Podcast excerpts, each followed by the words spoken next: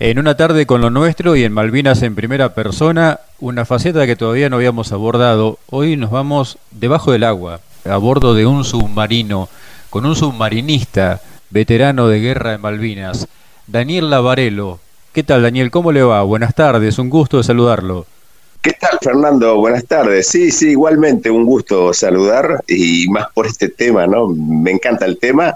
Por supuesto que me gusta porque quiero que se difunda, sobre todo eso, ¿no? Que la gente por ahí se entere un poquito de lo que ha sucedido hace casi 40 años. Exactamente. Tenemos que agradecerle mucho a Esteban Sondón, que fue el vínculo para que tengamos la posibilidad de esta charla.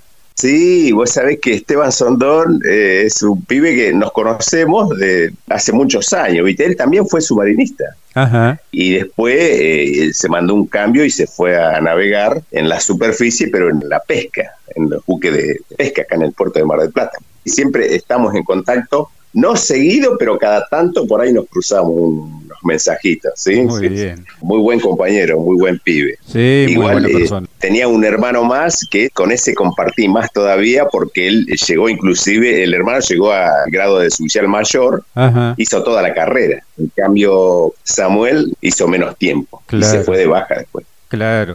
Daniel, ¿de dónde es oriundo usted?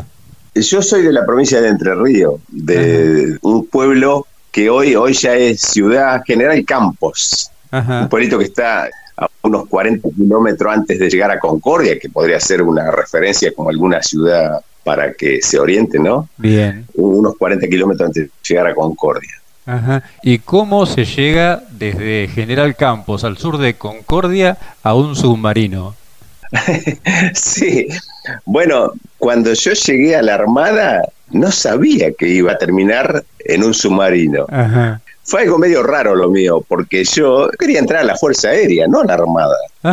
Y resulta que para aquella época, cuando yo tenía 15 años, no existía el teléfono, el correo, el WhatsApp, todas esas cosas. Así que había que hacer una carta escrita a mano alzada y enviarla a la institución. Yo quería entrar en Córdoba, quería ser mecánico de aviones o de helicópteros, no sé, de, naves así.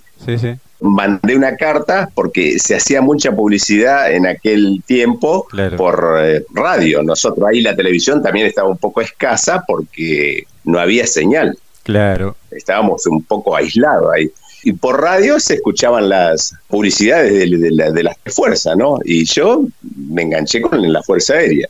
Escribí la carta para ser voluntario, para ingresar, y nunca me respondieron. Yo no, sé si la carta llegó a destino o no, pero el tema es que pasó casi ocho meses y nunca me respondieron.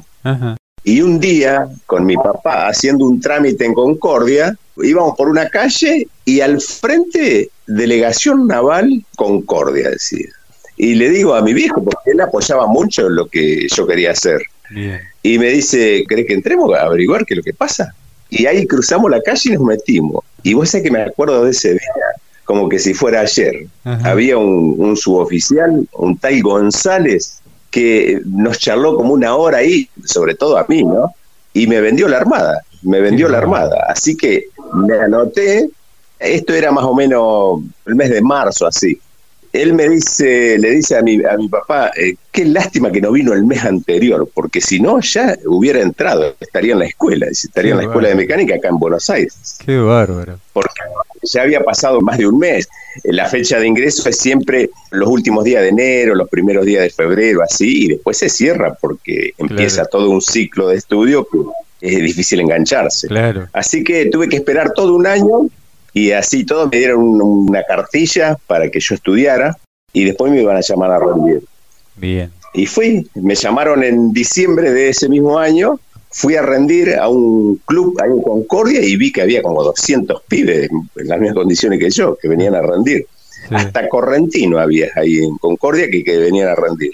Y rendimos y a los primeros días de, enero yo recibí una carta que había aprobado el examen que me habían tomado y que me tenía que presentar el 31 de enero en la estación del ferrocarril ahí en Concordia para el traslado a la escuela de mecánica. Claro.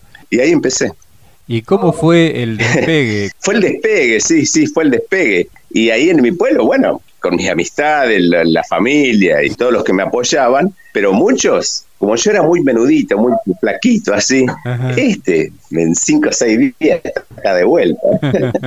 bueno, yo no sé si fue el amor propio o qué, pero me pasé 35 años dentro de la Armada. Claro. Me fui el día que me corrieron, que me dijeron, te vas de acá porque no hay más lugar para vos. Claro. yo entré en el año 77 y me fui a principio del 2012. Hice toda mi, mi carrera naval. Bien pero para ser submarinista, primero tiene que haber tenido un poquito de experiencia en la Armada y haber navegado en otros barcos. Porque eh, en aquel momento, lo sigue siendo todavía, ser submarinista es un grupo un poco selecto porque es muy particular ser submarinista. Primero, yo creo que la gente no está muy cuerda para elegir esa profesión, pero es hermosísimo. Yo la elegiría de vuelta. Qué bárbaro. Y como, como aquellos que quieren tripular un, avión de guerra, por ejemplo. Sí, sí, claro. Hay que estar muy bien decidido para hacerlo. Tal cual. Es una, una profesión muy particular, es muy linda, a mí me encantó. Yo, si tuviera que entrar de vuelta, lo haría sin ningún problema. No me da la edad nomás, pero si no, es hermosísimo. Claro. Así que la capacitación fue básica en la ESMA y después vino la especialización para submarino, es más o menos así en resumen. Claro, yo estuve casi cinco años en Puerto Belgrano, cuatro años. Estuve en el portaaviones, por ejemplo. Yo salí de la escuela mecánica, me fui como dotación al portaaviones, como tripulante eh, al portaaviones. Y allí, estando allí, vi una comisión que había ido de la escuela de submarino hacer publicidad dentro de la Armada. Iban y contaban lo que hacía la escuela de submarino y que los preparaba para tripular submarino. Claro. El que quisiera anotarse se podía anotar y después había que ver las condiciones físicas, los distintos estudios psicotécnicos que le hacían y todas esas cosas, también para ver si la persona tiene el perfil para eso. Claro. Y también yo me anoté ahí en el año 80 y a principio del 81 me salió pase a la escuela de submarino. Y ahí hice un año de curso y salí submarinista y ahí me mandaron al submarino San Luis. ¿Y cómo es el curso de submarino? El curso, el curso de submarino es genial, es espectacular, es muy exigente. Lo preparan físicamente, psíquicamente, técnicamente lo preparan como para que una persona esté en condiciones de ir a un submarino a operarlo directamente, porque no puede ir allí a aprender. Claro. Ir al destino del submarino y aprender qué es lo que tiene que hacer, porque la gente que hay es justa, es la cantidad justa son, por ejemplo, en el San Luis éramos 35 personas y cada uno tiene un puesto que ocupar. Claro. Y no hay un lugar para llevar dos o tres de más para que le enseñe al novato. Por eso el curso del año entero. En la escuela de submarino se estudia en el aula, se estudia a la mañana y generalmente a la tarde nos agarraban en grupo y nos llevaban al submarino para ver los mecanismos y todo lo que habíamos visto en el aula, para ir afianzando conocimientos, ¿no? O sea que uno embarca ya sabiendo qué es lo que tiene que hacer. El puesto que le toque, bueno, va a moverse sin ningún problema hay especialidades, ¿no? Por ejemplo, yo era maquinista. Sí. Pero hay electricistas, hay operaciones, hay electrónicos, hay hasta cocinero, camarero. Claro. Y hay una parte básica del curso que todo el mundo debe saber lo mismo, porque la dotación del submarino tiene que estar medianamente preparado para hacer la, parte básica. Claro. Ante una ante una situación de apuro, ante algún problema que surja, el que está al lado tiene que salvar las papas inmediatamente. Tal cual. Porque no hay tiempo que perder. Pero eh, es hermosa, la escuela de submarinos es hermosa y además allí se enseña a vivir en, camaradería, a compartir cosas y después uno está en un tubo, en un caño, encerrado y ve la misma cara todos los días. Claro, ni hablar. Entonces uno tiene que andar con buena onda siempre, porque el que tiene mala onda queda de lado enseguida. Capaz una navegación o dos y después o se baja o lo bajan, claro. porque la persona no está en condición. Pero generalmente esas personas no terminan egresando porque solos terminan pidiendo la separación del curso. Claro, tiene un alto componente psicológico el ser tripulante de un submarino. Sí, sí, sí, sí, porque se vive en un lugar donde el ambiente es enrarecido, es un ambiente confinado, hay olor a combustible, a gasoil, a aceite hidráulico, a comida, porque está todo en el mismo ambiente. En ese tubo, por ejemplo, el submarino San Luis tenía 6 metros 20 de diámetro. Imagínate que es como una circunferencia que tiene 6 metros 20 de diámetro y 55 metros de largo. Eso sería lo que es el casco resistente del submarino. Pero hay otro pedacito que lo hace un poquitito más largo, que es todo superestructura, que son eh, tanques que están pero la parte resistente, donde están los equipos y la, gente, tiene esas medidas. Claro. Y además hay un pasillito de 50 centímetros a lo largo, donde a los costados están todos los equipos, todos los sistemas, y el pasillito es para trasladarse nada más. Claro. Y la sala de máquina, ni te cuento, la sala de máquina hay, cuatro motores diésel de 1200 caballos cada uno. Para lo que es el submarino son grandes, que arrastran generadores, porque la propulsión en un submarino es eléctrica. Sí. La hélice la mueve un motor eléctrico que recibe energía de baterías. Y esos motores diésel cargan esas baterías. ¿Y en qué momento se hace la carga de baterías? O sea, ¿en qué momento están activos los motores diésel? En una navegación normal, en situaciones de paz, digamos, cuando el submarino sale a hacer práctica o adiestramiento, más o menos una vez por día tiene que arrimarse a la superficie sin llegar a salir. Se aproxima a la superficie, saca un tubo que se llama snorkel, es un caño, es lo único que sale fuera de la superficie, más o menos como un metro de alto, y por ahí va a ingresar el aire que alimenta los motores diésel para que haga la combustión. Y los gases de escape los tira un poquitito más abajo, abajo del agua para que salgan todo difuso y los gases se enfríen y no sale humo, no sale nada. Claro. Únicamente se ve el caño ese, un radar, por supuesto que lo agarraría, lo tomaría, lo descubriría. Pero a veces queda bastante camuflado porque es algo metálico. Hoy en día los sistemas electrónicos son muy sensibles y pueden captar eso en el mar, ¿no? Algo metálico. Pero es lo único que sobresale, se arrancan los motores diésel y junto con el arranque de los motores diésel, por ejemplo, ese ingreso de aire, primero va a pasar por todos los compartimentos y va a ser un barrido de ese aire contaminado que está adentro, porque cuando el buque se cierra, todo el personal respira el aire que está en el ambiente. Claro. No hay un sistema que venga renovando el aire. Claro. Hay un sistema que va fijando el anhídrido carbónico, pero el oxígeno siempre se va achicando. Sí, Y ese aire que consumen los motores, primero va a consumir todo el aire enrarecido que hay en el ambiente, porque inclusive pasa por los cuartos de batería, donde arrastra el hidrógeno y todos los gases que despiden la batería, y todo ese aire viciado lo van a quemar los motores diésel. Bien. Eso en cinco minutos se ventila el barco terriblemente, porque los motores consumen un montón de, aire. Claro. Y se carga batería. Y el tiempo más o menos de carga va a depender del remanente que tenga la batería. Ajá. Porque la carga, como todos sabemos, al 100% nunca llega, siempre están ahí al 90, 95% una carga completa, completa del 100%, generalmente se hace en tierra. Claro. Porque hay que terminarla muy despacito, no tan violenta. Claro. Pero en el mar, el submarino, con 30 minutos de carga, recupera ese nivel si no se ha dejado bajar tanto. porque tampoco hay que dejarla que baje tanto, porque si no es, es mayor el tiempo para recuperar la energía. Tal cual más o menos cuando ya está en un 60%, una cosa así, y si hay lugar para hacerlo, enseguida se saca el snorkel y se recupera la carga que se ha consumido. Así que el tiempo de snorkel es fundamental para la vida de los motores, del submarino en general como equipo y del personal. Exactamente, sí, sí, sí, para todo eso. Qué Es fundamental.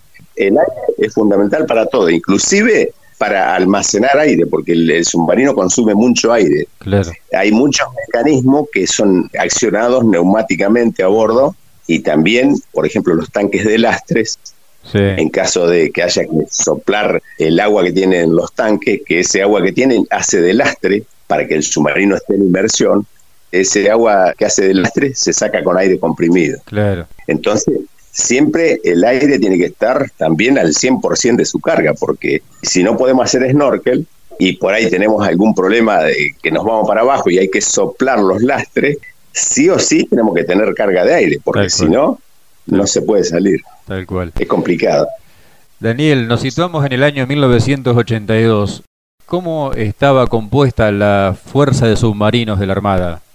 Los dos submarinos más nuevos eran el Salta y el San Luis, que eran del año 73 y del año 74. El submarino San Luis era del año 74. Y después estaban el Santiago del Estero y el Santa Fe. El Santiago del Estero era un submarino de origen americano, igual que el Santa Fe. Los Guppy que le llamaban, el Salta y el San Luis son submarinos clase 209, le llaman. Y el Santa Fe y Santiago del Estero eran Guppy o Gapi. Eran esos cuatro submarinos nada más. Y las condiciones no eran muy óptimas, que digamos, porque el submarino Santiago del Estero estaba ahí casi a punto de que lo sacaran del servicio porque ya estaba muy desgastado, ¿no? Era un submarino de la Segunda Guerra Mundial. Ajá, claro.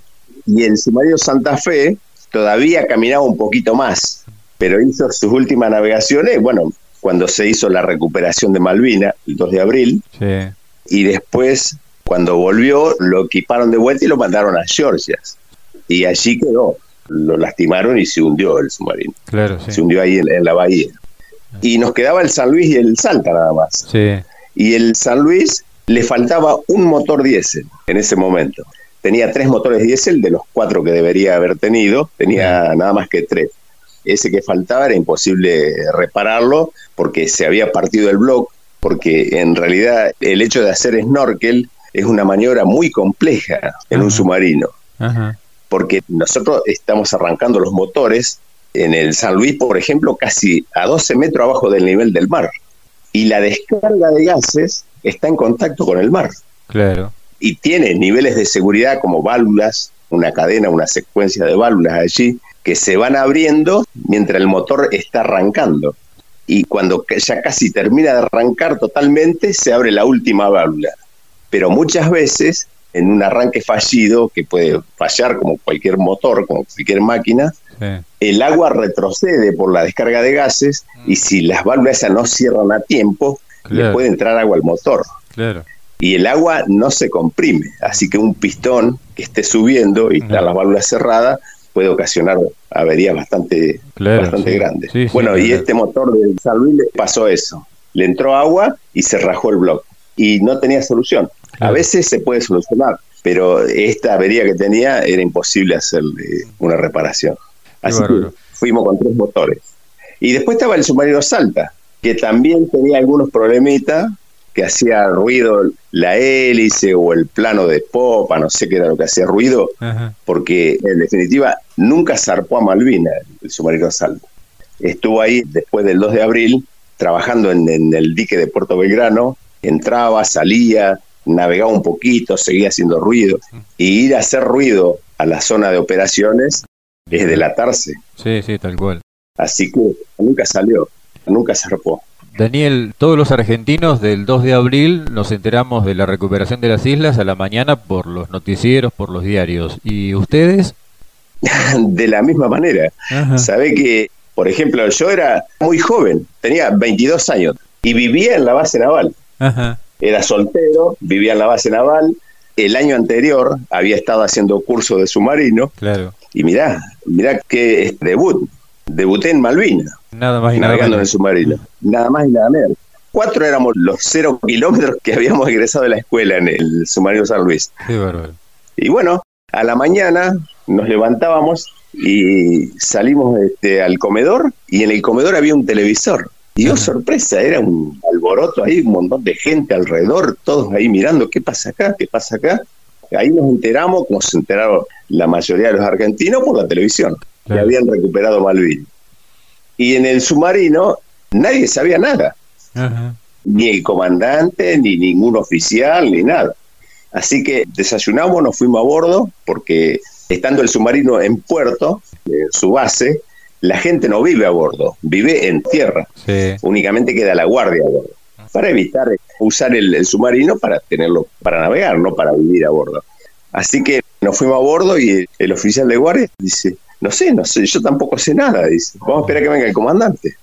Así que a las nueve de la mañana cuando vino el comandante, previo a haber pasado por la Fuerza Submarino, por allí, donde le informaron lo que tenía que hacer.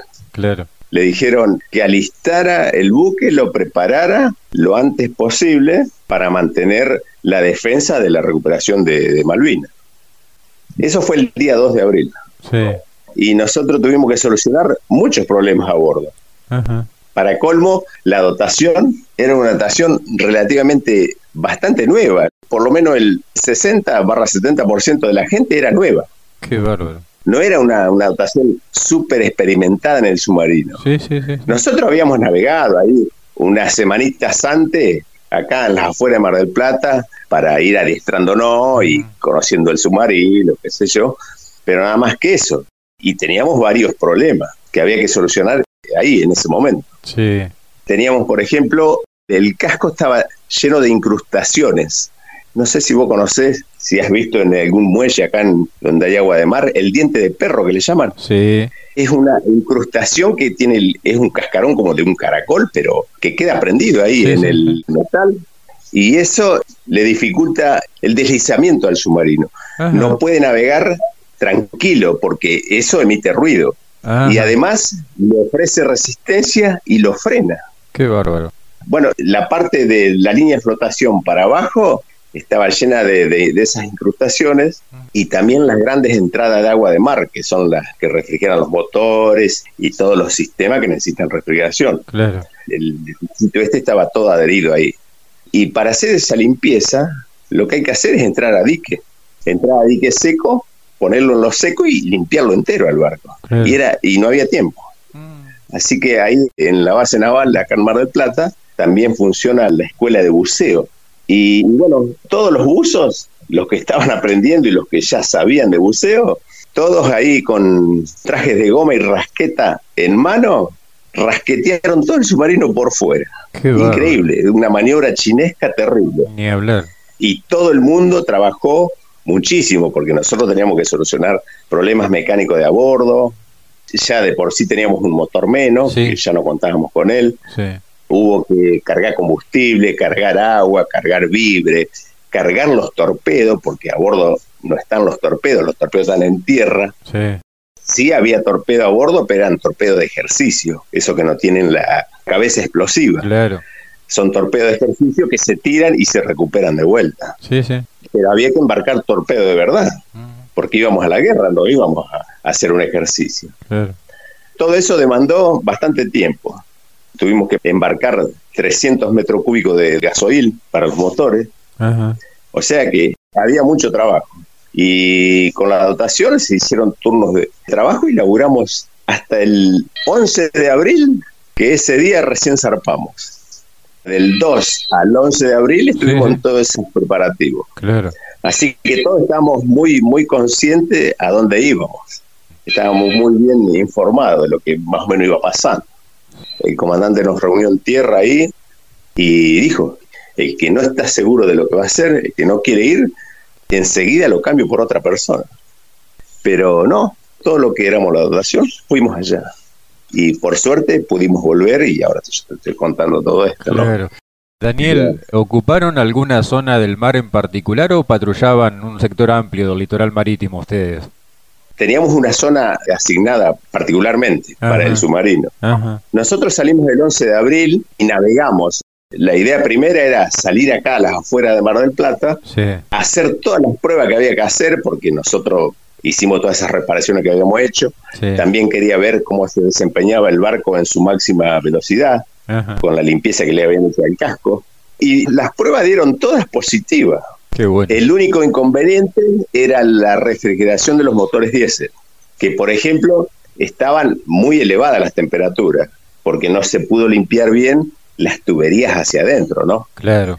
Pero ahí el, comandante y el jefe de máquinas y el oficial de cargo máquinas decidieron que no iba a ser inconveniente, ah. porque acá nosotros navegamos en temperaturas de aguas de 15 grados para esa fecha, más o menos, sí. 17 grados y allá en la zona de Malvina el agua está a 4 grados. Es cierto. Entonces, esa diferencia de temperatura iba a compensar la falta de caudal que tenía, que le faltaba por el achique de la sección del caño, ¿no? Sí, sí, sí. sí. Los bichitos estos que estaban prendidos ahí.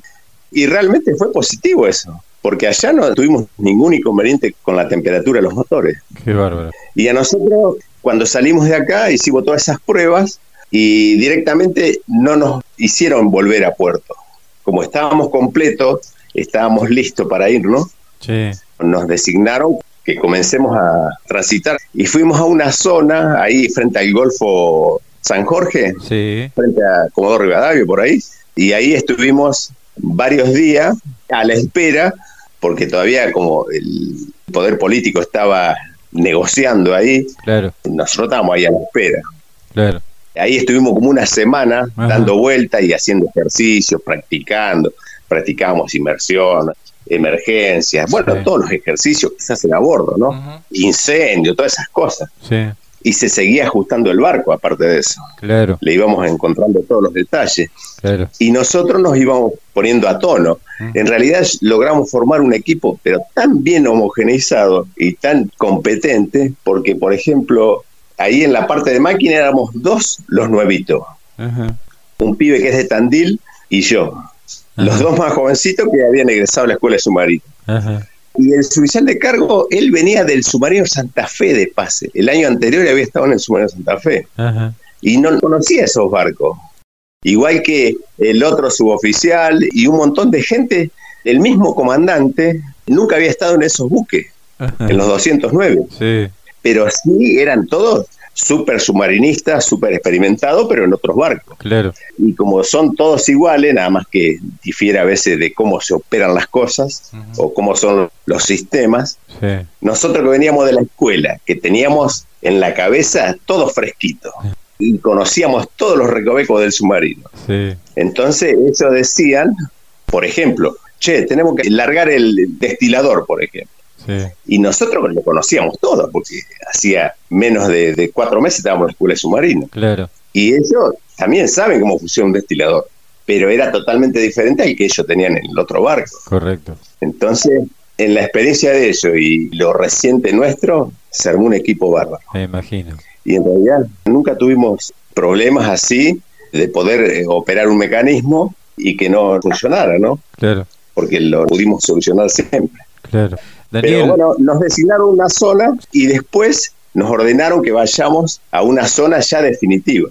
ajá, Seguramente porque ya la situación política no nos daba más. sí, Además ellos ya se venían con todo. sí, Así que nos mandaron ahí a un área María que se llama, que la designaron así, ajá, al noroeste de la isla Soledad, allá arriba estamos. Y es una zona que eran, por ejemplo, 30 millas y una circunferencia de 30 millas, sí, y nosotros de ahí no nos podíamos salir.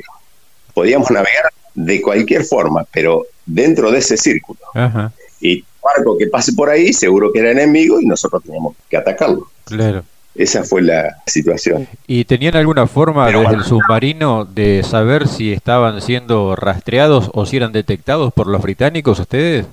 No, no, no, no, nunca nos dimos cuenta de eso.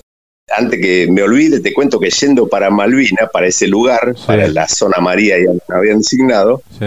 en el trayecto este nos rompe la consola de control tiro. El sistema de arma quedó fuera de servicio. No, Sí, y entonces los dos electrónicos que había a bordo no la pudieron reparar, no pudieron encontrar la falla. qué bárbaro. Así que los torpedos que se iban a tirar, se iban a tirar en forma manual, Ajá, y en forma manual no es tan efectivo como los cálculos que hace la máquina, ¿no? claro, Pero igual fuimos allá y afrontamos esa situación. Ten en cuenta que, por ejemplo, el submarino no se puede comunicar.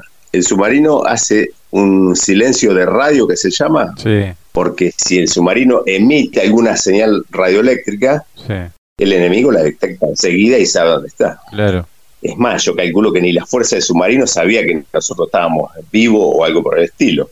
Claro. Hasta el día que se rompió el silencio de radio. claro, Porque desde que nosotros zarpamos hasta que volvimos a los 40 días, recién ahí se rompió el silencio de radio. qué Y bárbaro, recién ahí se habrán dado cuenta que nosotros estábamos eh, vivos todavía. qué bárbaro. Porque nunca se emitió un sonido para no delatarnos. ¿Y cuándo se produce el bautismo de fuego del San Luis, Daniel? El bautismo de fuego se produce el primero de mayo. Ajá, en horas temprano de la mañana, no sé, serían las 6 de la mañana, 5 de la mañana, cosas así, el sonarista llama al otro sonarista y le dice, che, vamos a ver si me ayudas a clasificar este rumor hidrofónico que tengo acá. Lo empiezan a traquearlo, lo, investigan, el tiempo va pasando, ¿no? Como a las 7 de la mañana, cuando ya lo tenían definido, que eran buques de superficie, y que no era uno, eran dos o tres más o menos.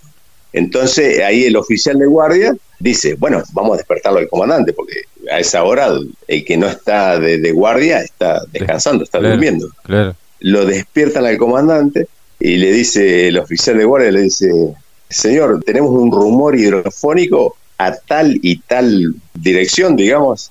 Buque, qué sé yo, no sé qué clasificación le dio ahí. Entonces el comandante ya medio incorporándose le dice, bueno, bien, ponga rumbo al blanco y despierte a la gente que cubra puesto de combate. Bueno, te imaginas, es la primera vez en, la Marina que se escucha esa orden. Ni hablar. Nosotros que éramos nuevitos, menos todavía, menos la habíamos escuchado. Mirá, no hizo falta ni siquiera cuando se toca algún rol, algún ejercicio a bordo, siempre se da por un intercomunicador, por un difusor de órdenes, cosas así. Y en ese momento el oficial de guardia y el ayudante de navegación fueron a la parte de donde estábamos descansando ahí, los que dormíamos, y dice, muchachos, a cubrir puesto de combate, hacía despacito a voz de cerca nomás. Sí, sí. Y todo el mundo se largó de la cama y se fue a su lugar de combate, se vistió y se fue a su lugar de combate. Claro. Y más o menos recién como a las nueve y media, diez de la mañana, el comandante ordena inundar un tubo lanzatorpedo Ajá y abrir la puerta Y ahí eso ya equivale que en cualquier momento lanzan el torpedo. Claro. Así que la próxima orden que se escuchó, fuego, y me acuerdo que yo estaba justo en la proa cubriendo mi puesto de combate allí con otro muchacho de, los torpedos. Y cuando se pone en marcha el torpedo y sale, es como que hace una pequeña vibración ahí en la proa del submarino, ¿no? Ajá porque el submarino tiene los ocho tubos lanzatorpedos, los tienen en la proa, en la parte de adelante. Y sale el torpedo. Y nosotros esperamos, qué sé yo, vamos a escuchar alguna explosión o algo por el estilo, no sé. Pero el, tema es que pasaron 5, 10, 10 minutos más o menos, el, el torpedo corta el cable filogueado que tenía en contacto con el submarino, porque el torpedo que se tiró son esos torpedos filogueados que queda unido al buque con un cable muy finito. Y por allí se le van dando órdenes. Pero llega un momento que el torpedo lo corta, cuando ya tiene los datos bien cargados y él solo sale en la carrera de busca del blanco. Después escuchamos como a los 15 minutos una explosión, pero no sabemos si le pegó a algo, si el, torpedo cayó y chocó en el fondo y explotó. Claro. Nunca nos quedó en claro eso. Claro. No tenemos idea dónde pegó o dónde hizo la explosión. Y a partir de allí, de que el torpedo sale del buque, los buques enemigos disparan todo, huyen, porque ellos enseguida lo escuchan al torpedo. Porque ellos también tienen medios para detectar eh, submarinos. Así que lo escucharon y pusieron máxima velocidad para el otro lado y desaparecieron. Pero así quedaron helicópteros. Los helicópteros de los barcos, eso sí, esos pudieron sobrevolar la zona, más o menos, tiraban bombas de profundidad, hacían escuchas y todo eso lo escuchábamos nosotros desde el fondo, porque el submarino cambió, cuando tiró el torpedo, cambió de rumbo y, trató de, hacer una, maniobra para esconderse. Eran como seis helicópteros que nos buscaban por todos lados. Y ese fue un, día bastante tedioso porque te imaginas que nos buscaban por todos lados y se ve que no tenían una buena señal o había algo que lo interfería, que quizás eran las napas de agua o las eh, rocas, una zona muy rocosa ahí donde estábamos, y no nos podían detectar bien. Y nosotros en algún momento, en el fragor de, ese, de las corridas que estábamos haciendo, logramos asentar en el fondo y quedarnos quietitos. El buque tiene esa posibilidad de que se puede apoyar en el fondo y quedarse quieto. Y ahí cuando se apoya en el fondo, se disminuyen un montón de ruidos. Por ejemplo, la propulsión, los sistemas hidráulicos, los sistemas neumáticos, todo lo que se mueve y se opera Se saca todo el servicio. Lo que no se usa para navegar, claro. únicamente queda en servicio. Lo básico, inclusive hasta las frigoríficas se detiene por un rato. Claro. Menor sonido se transmite, es más fácil que no nos puedan detectar. Claro. Por ahí tenés una llave en la mano y se te cae y con el golpe en el piso te pueden detectar. Claro. Pueden escuchar ese ruido. Hay sistemas de detección muy sensibles. Sí, sí, sí, sí.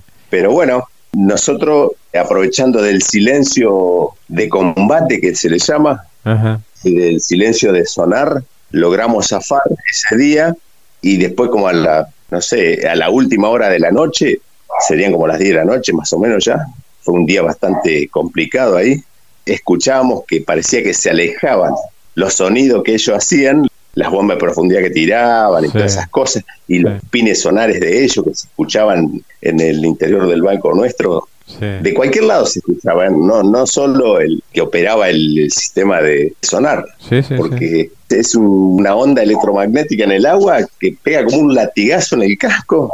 Qué bárbaro. Y los que estamos adentro lo escuchamos. Imposible no escucharlo. Y entonces después con el tiempo lo fuimos escuchando cada vez más lejos, cada vez más lejos hasta que se perdió. Y ahí ya estábamos bastante complicados con la reserva de aire del ambiente. Claro, me imagino. Teníamos muy enrarecido el, oxígeno que respirábamos. Claro. Entonces el comandante eso lo apuraba, de poder salir, aproximarse, aunque sea para ventilar el barco, para ventilar el buque, para que quede más sana la, atmósfera, digamos. Sí, sí, sí. Así que intentamos despegar, que lleva un tiempito, no es tan rápida la maniobra hay que poner en marcha todos los mecanismos y para que el buque quede asentado en el fondo, lo que hay que hacer, ponerlo bien pesado. Se le pone más lastre del que necesita para navegar. Entonces queda pesado y en el fondo. Claro. Y hay que salir del fondo, lo que hay que hacer es empezar a sacar ese líquido que hace de lastre, esa agua de mar, y cuando se empieza a pegar, recién ahí se puede poner máquina y salir despacito. Claro. Lleva un tiempito, más o menos media hora. sí y se ve que ellos escucharon todos esos ruidos que hacíamos nosotros, poniendo el buque en servicio, y en algún momento nos atacaron de vuelta. Uh. Y tuvimos que asentar en el fondo nuevamente. Tuvimos un lío bastante complicado ahí, porque logramos navegar un poquito y ellos nos tiran un torpedo. Desde un helicóptero tiran un torpedo, que el sonarista nuestro dice, torpedo en popa del enemigo, ¿no? Sí. Y ahí se mandan unos cambios de velocidad terrible en el barco nuestro y unos cambios de rumbo, de dirección, y desde a bordo se tiran falsos blancos. Ajá. Algo para engañar a un torpedo que nos ataca, que es una pastilla efervescente, como que si fuera una, una se vaya la comparación. Sí, tipo el shaft de los este, aviones. Claro, claro, pero este es, efervescente. En contacto con el agua de mar hace un gran burbujeo y eso puede engañar al, torpedo. Y sí, evidentemente lo engañó porque en un ratito el operador ahí tiró como siete de esos falsos blancos y el torpedo parece que siguió de largo. porque no lo escuchamos. El, sonarista sí lo escuchó porque él tenía el auricular puesto, pero nosotros no lo escuchamos.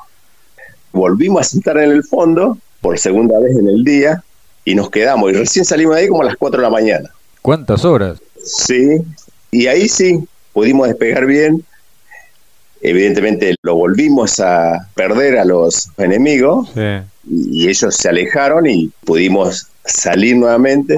Y el comandante, muy, muy astuto, dice, vamos a arrimarnos bien a la costa y allí vamos a hacer snorkel. Entonces se arrimó lo más que pudo y sacó el snorkel pusimos los motores en marcha, cargamos aire, destilamos agua, ventilamos el buque, cargamos batería, hicimos todo eso y después nos fuimos al fondo de vuelta. Pero el primero de mayo fue un día fatídico, muy feo, muy feo. Ahí experimentamos realmente el miedo, porque decir que no se tiene miedo allí eh, es decir una barbaridad. Cualquiera tiene miedo y más cuando está en peligro la vida. Lo que sí después con el tiempo uno se va acostumbrando, sabe, entra a manejar el miedo y lo puede controlar. Nadie se descontroló.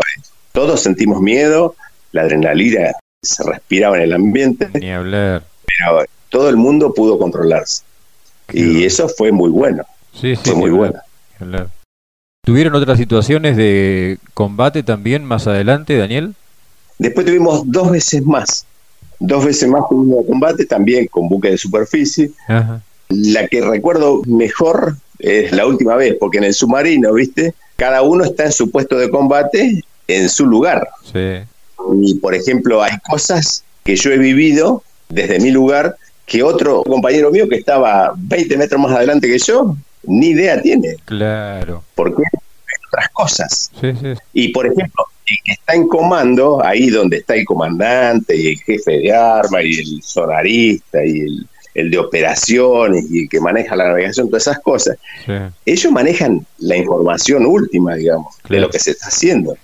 Pero nosotros, en la zona de máquina, tenemos que velar de que esté funcionando bien el generador, que esté funcionando bien todos los mecanismos que lo hacen funcionar al barco, ¿viste? Claro. Sí, sí. Y, y nos perdemos de un montón de cosas que después, por supuesto, nos sentamos a charlar. Mira, todos los años nosotros nos juntamos el primero de mayo en algún lugar. Ajá. Nos juntamos el primero de mayo porque decimos que ese día nacimos de vuelta. Seguro. Y, y hasta nos acompaña el comandante, ¿viste? Ajá.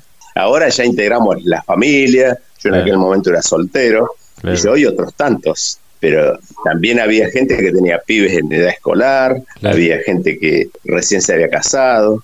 El otro compañero mío maquinista, mientras tuvimos la campaña de Malvinas, le nació un hijo, que lo conoció después a la vuelta cuando vino.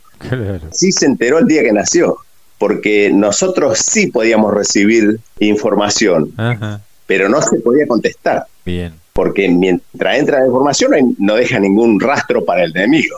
Correcto. Pero si sale la, la información, sí. Sí, sí. Y entonces él recibió de acá de la, de la Fuerza Submarino un telegrama como se enviaba antes. Sí. Lo recibimos en el buque y bueno, y ahí recibíamos también toda la información. Por ejemplo, recibíamos información de Telan, de Reuters, de ANSA, de todas las agencias de noticias, Sí. porque nosotros estábamos aislados totalmente. El radio de a bordo sacaba la antenita y recibía toda esa información. Y la única radio que podíamos escuchar era Radio Colonia del Uruguay. Claro. Increíble. Más amarilla que esa, imposible. Ni hablar. Ni hablar. Pero escuchamos, pasa que en el buque, en todos los compartimentos, hay un parlante del, del intercomunicador de órdenes, Sí. del difusor de órdenes. Sí, sí. Entonces él largaba la radio por ahí. Desde la radio hacía las conexiones y en todos los lugares salía Radio Colonia. Claro. Y estábamos todos pegados al parlante ahí porque se escuchaba despacio, despacito. Y ahí nos enteramos de que hundieron el submarino Santa Fe, nos enteramos del crucero Belgrano, de todas esas cosas, Claro. del Narva y todos los buques que íbamos perdiendo. Sí, sí, sí. Y nos estábamos ahí todavía ilesos. Qué bárbaro. Este, ¿Cómo fue el Este- ataque del 11 de mayo, Daniel? El 11 de mayo eran dos barcos. Ajá. Ellos entraron al estrecho de San Carlos, Ah. entre medio de las dos islas, Sí.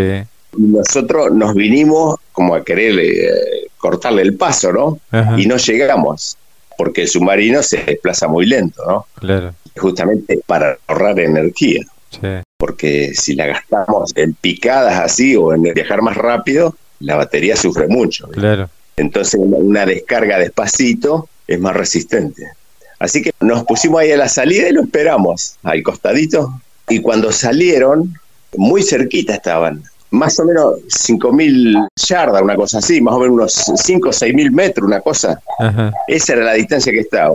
Se escuchaba hasta la hélice de los barcos de cualquier punto del buque, vos sabés. Qué bárbaro. Y el comandante prepara dos torpedos, ordena preparar dos torpedos, porque el comandante no los prepara, ¿viste? Él da la orden, la gente de armas prepara el torpedo para tirarlo. Sí. Y en el comando se hace toda la parte técnica para darle las órdenes al torpedo, que es lo que tiene que hacer. Siempre manual, porque nuestra consola de control tiro estaba averiada, no Claro. funcionaba. Claro. Y bueno, a la salida engancha uno y tira el primer torpedo y, y sale, normal. Cuando sale el torpedo, enseguida parece que se dan cuenta los dos barcos que salen Ajá. y ponen su máxima velocidad.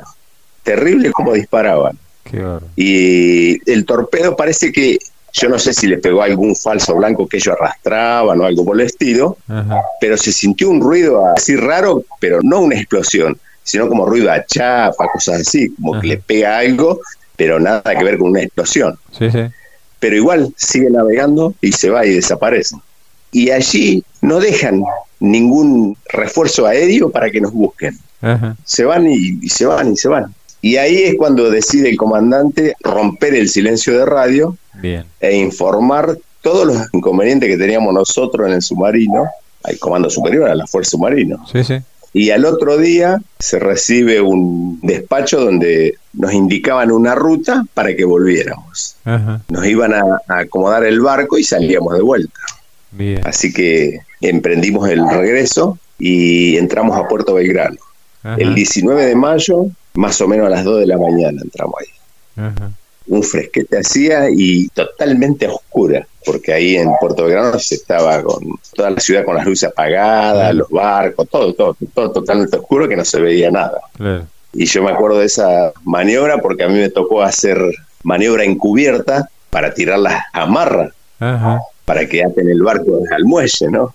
Y todo eran unas linternitas y éramos cuatro arriba del buque y otros tanto en tierra que agarraban las amarras. Claro. Y bueno, terminamos entrando ahí a Puerto Belgrano.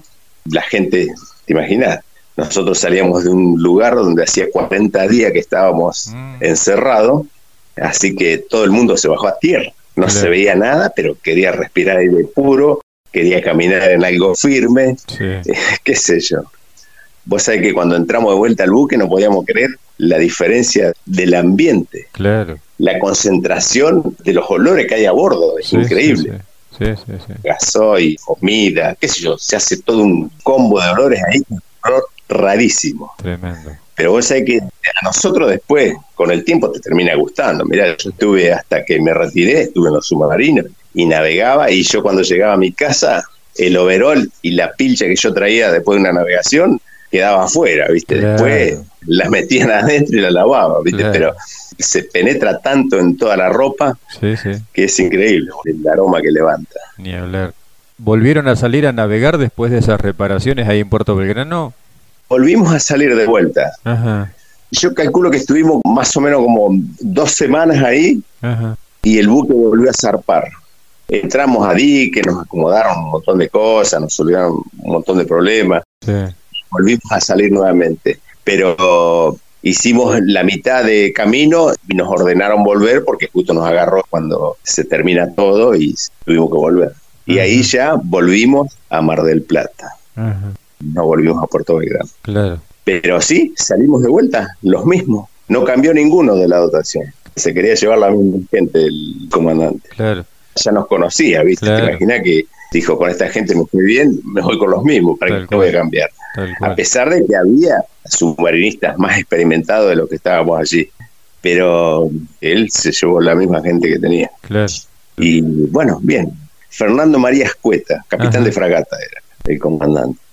Él para nosotros fue como un, más allá de que era el que estaba decidiendo por nuestras vidas, que decidía qué es lo que tenía que hacer con su buque, con su barco, con su submarino. Él tenía la potestad de hacer todo lo que le habían inculcado a él. Y nosotros también así lo aceptamos, Así que hoy en día es como que si fuera el segundo viejo que teníamos, Un caballero. Él, venía, por ejemplo, a la zona de control donde estábamos ahí los electricistas, los maquinistas, y tomaba mate con nosotros, se tomaba un té, charlaba. ¿Cómo anda, Gabarelo? ¿Anda bien usted? ¿Todo bien? ¿Algún problema por acá? El tipo se preocupaba por todos los detalles de su gente, ¿viste? Qué bueno. Y consultaba y ningún problema. Y ninguno de los 34 del resto, que éramos 35 éramos en total con el comandante. Pero nadie perdió el control, nadie se descontroló, nadie demostró flojera. Sí, miedo, por supuesto que sí. Mucho miedo, pero muy controlado todo, así que no hubo ningún inconveniente. Qué bueno. ¿Y la continuidad en la fuerza después del conflicto de Malvinas, cómo fue, Daniel, para ustedes? ¿Tuvieron también que vivir esa situación que vivieron muchos cuadros de las fuerzas, de ninguneo, de ignorarlos, de ocultarlos, o tuvieron un desempeño más normal, digamos? Sufrimos lo mismo que sufrió todo el mundo. De alguna forma, sí, ese ninguneo y escondernos, esas cosas, nunca hablar del tema, eh, sí, hasta que después nosotros mismos empezamos a romper esos secretos que había. Sí, sí. Porque Nosotros, después de Malvinas, hasta la misma sociedad, bueno, sabés que hasta la misma sociedad después terminó odiándonos a todos. Sí. Porque nosotros estábamos cumpliendo órdenes como cumple toda persona subordinada al Estado, ¿viste? Así que íbamos ahí cumpliendo órdenes, pero había cosas que nosotros a 80, 100 metros de profundidad, ni idea de lo que sucedía afuera. Tampoco podíamos hacer nada, tampoco. ¿viste? No sabíamos cómo se desencadenaba todo, cómo se desarrollaban las cosas. Yo hay parte de, la guerra que la desconozco totalmente. ¿viste? Claro. Yo sí te puedo contar lo que yo viví, pero lo que vivieron los demás, no sé contarlo porque soy ajeno a eso. Sí, sí. Yo estuve en, en un submarino en inmersión totalmente incomunicado. Claro sin saber lo que sucedía por el tema de Malvinas. Claro. Pero sí, yo me acuerdo que nosotros salíamos, los más jóvenes, salíamos de uniforme, ¿viste? De, marinero de la base naval y nos tomábamos el colectivo para ir a alguna parte de la ciudad. O nos cambiábamos en un taquillero que había ahí enfrente a la base naval. Se alquilaban locker o las taquillas, como le llaman, y ahí teníamos la muda civil y nos cambiábamos, dejamos el uniforme ahí le echamos llave y nos íbamos de civil. Claro. Pero esa salida de uniforme, la gente en los colectivos a veces nos escupían, nos pateaban, ¿no? Y tal es así que nosotros este, empezamos a contar eso adentro y después terminaron decidiendo de que nadie más sale de uniforme. Todo el mundo sale de civil directamente. Qué bárbaro. Así que nos autorizaban a salir de civil de la base porque la gente, el común de la sociedad, no todos por supuesto, pero siempre había alguno sí que te hacía pasar un mal momento. Y uno de uniforme a veces no puede este, hacer algo porque deja mal a la institución. Totalmente. Pero bueno, las cosas fueron así. Totalmente. Inclusive dentro de la misma fuerza, nosotros éramos los locos de la guerra y los otros pares nuestros, no, este está loco, este estuvo en la guerra. Qué sé yo. Y después con el tiempo, por allá a partir del 97 creo que fue, la Armada nos dio un, había un código, mirá lo que te voy a contar, en la boleta de sueldo, que decía por haber participado en Malvina, 100 pesos más. Por decirte un número, ¿viste? yo? No recuerdo. Era un plus que nos daban, ¿viste? Y no sabés, los pares nuestros se enloquecieron, ¿viste? Porque nosotros cobrábamos más que ellos. Qué va. Y parece poquitito de, de plus. bueno, no es una cosa que le hemos elegido nosotros. Nos mandaron allí, fuimos, volvimos y ahora nos compensan con esto, qué sé yo. Después también, mucho más adelante, la nación, viste que los veteranos de guerra Malvinas tienen una compensación, un sueldo, un bono, no sé cómo les llamarían. Una pensión. Una pensión, exactamente, ahí está. Que todo el mundo lo cobra. Sí. Y nosotros tuvimos varios quilombos, porque nosotros que éramos personal de cuadro, no teníamos acceso a eso. Sí. Y éramos veteranos de guerra también. Sí. Éramos excombatientes. Nosotros somos los veteranos de guerra y los excombatientes son los, los, soldados, los que hicieron la colimba, ¿no? Pero el Estado, después de última, también nos benefició a nosotros con esa pensión. Así es.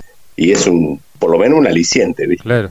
Daniel, repasando un poco, en 1982 su grado era cabo segundo maquinista, digo bien. Sí, perfecto. Sí, sí, sí. Y se retira. ¿Y se retira con qué grado?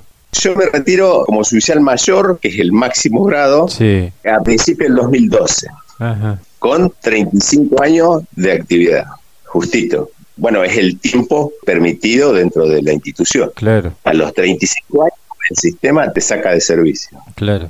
Te digo, yo si hubiera querido hubiera podido haber hecho como hicieron muchos de mis compañeros, porque recién allí, por ahí, se dieron cuenta de que no, que esto no es lo mío, vivió momentos muy difíciles, pero yo me quedé todo el tiempo. Yo me banqué todo, porque estar en la institución no es un lugar para hacer una diferencia económica o ganar un buen sueldo, cosas así. Es una vocación. Sí. Ah, vos te tienes que estar, estar allá adentro, porque no es un lugar para ganar dinero, ¿viste? O el dinero lo tenés que buscar en otro lado. Sí, sí. Y yo me quedé los 35 años. Y así todo, hice trabajos paralelos en el ambiente civil para compensar la falta de dinero que yo tenía en mi casa. Así que sabía muy bien cómo era el tema. Y de hecho, cuando me fui retirado, terminé abocándome mejor todavía a lo que yo había hecho en forma paralela durante muchos años. Claro. Así que me vino re bien. Pero no se puede hacer diferencias económicas en ninguna institución, ni en la policía, ni en el ejército, en ningún lado. Sí, sí, sí. Es un sueldo, y ahí lo tenés. Si no te gusta, nadie te obliga a estar acá. Te vas. Claro. ¿Entendés? Muchos de mis compañeros se fueron, yo me quedé, hice una carrera brillante, me encantó porque yo le ponía también cosas mías, ¿no? Porque si bien la institución me brindaba cosas para que yo pudiera desenvolverme, pero también yo puse lo mismo, yo dediqué mi tiempo, yo no tenía horarios, las guardias, hasta el día de mi cumpleaños, el día que nació mi hijo, yo estaba navegando, ¿viste? Y esas cosas hoy en día tienen otro valor. Sí. La, gente joven, a veces hasta por el acto del primer día de clase en el jardín, ¿viste? El tipo tiene que faltar laburo y capaz te pide dos o tres días más, todavía, qué sé yo. Y en aquel momento, no. Mejor dicho, en la institución casi no es así. Primero, el servicio, después tenés tu tarea para hacer en otro lado, ¿viste? O de otra forma. Así es. Pero este, hice una carrera bárbara. Yo, mirá, me di dos vueltas en la Fragata Libertad en el año 86 y en el 2001. Fui tres veces a la Antártida, tres años seguidos en el rompehielo, como tripulante. Hacía de tripulante, nada más del buque. Y después, este, en el año 2007, cuando llegué al grado de, suboficial principal, hice de, de chief en el submarino Salta el chief de cualquier submarino. Es el suboficial más antiguo de a bordo. Y es el nexo entre el personal y el comandante. O sea, controla toda la tripulación, la dotación, y cualquier problema o cualquier duda o cualquier inconveniente que hay con la gente es el acceso directo al comandante. Porque un cabo, por ejemplo, no puede salir hablando con el comandante de buenas a primeras. Primero se tiene que traer otras personas de su problema. Exacto. Después llevarlo para más adelante, ¿viste? Sí, sí. Y en el 2011 me tocó también estar en la escuela de submarino, porque llegó un momento que yo ya no estaba para estar embarcado, porque yo tenía que dejar todo lo que yo había aprendido. Así que en la escuela de submarino estuve como cuatro años, también así medios alternados, dando clase como instructor. Muy bien. Y de allí, el último año, un año antes de retirarme, me tocó estar como oficial de Estado Mayor de la Escuela Submarino, que es el lugar máximo que aspira un submarinista en actividad. Claro. Ser el oficial submarinista más viejo, con más experiencia, el más veterano. De ahí me fui retirado. Qué carrera bárbara. La verdad hice una carrera muy linda, sí. Sí, sí, sí. También a lo largo de mi carrera, por supuesto, estuve como alumno en un montón de lugares. Seguro. Eh, en la misma escuela de submarino estuve de alumno en el 81, en el 89. También estuve haciendo otros cursos que ayudan a la enseñanza, sí. Este, seguro, seguro. La verdad, súper contento con mi desempeño allí y con mi carrera en sí. Daniel, un agradecimiento enorme por estos minutos, por contarnos su historia, por todo lo que ha aportado para nuestra patria y para el engrandecimiento de la fuerza de submarinos de nuestra Armada. ¿eh? Bueno, Fernando, mira, yo cuento más o menos siempre lo mismo. Por ahí me voy acordando de cosas a medida que vamos charlando, pero a veces hago hincapié en lo que me preguntan y a veces, viste, salen preguntas lindísimas de, parte de la gente que no tiene ni idea de lo que es un submarino. Y por ahí salen cosas, viste, y varías un poco lo que estás contando. Claro pero a mí me encanta cuando vos creas conveniente, no tengas problema en llamarme, que yo, tanto como vos, soy el primero que quiero que todas estas cosas se sepan, ¿viste? Buenísimo. Que aprovechemos ahora que todavía habemos mucho que estamos eh, vivos, ¿viste? Después de la guerra ha muerto más gente en posguerra que durante la guerra. Sí, sí, claro. Por enfermedades, por desaprensión, por un montón de cosas, ¿viste? Sí, sí. Así que lo que vos creas conveniente, solo tenés que llamarme nada más. Buenísimo. Solamente agradecerle muchísimo, Daniel, y mandarle un abrazo enorme y muchas gracias, gigante, otra vez. Bueno, gracias, Fernando, gracias. Un abrazo y bueno, y saludo a Samuel por ahí. Cómo no. Chao, gracias, abrazo.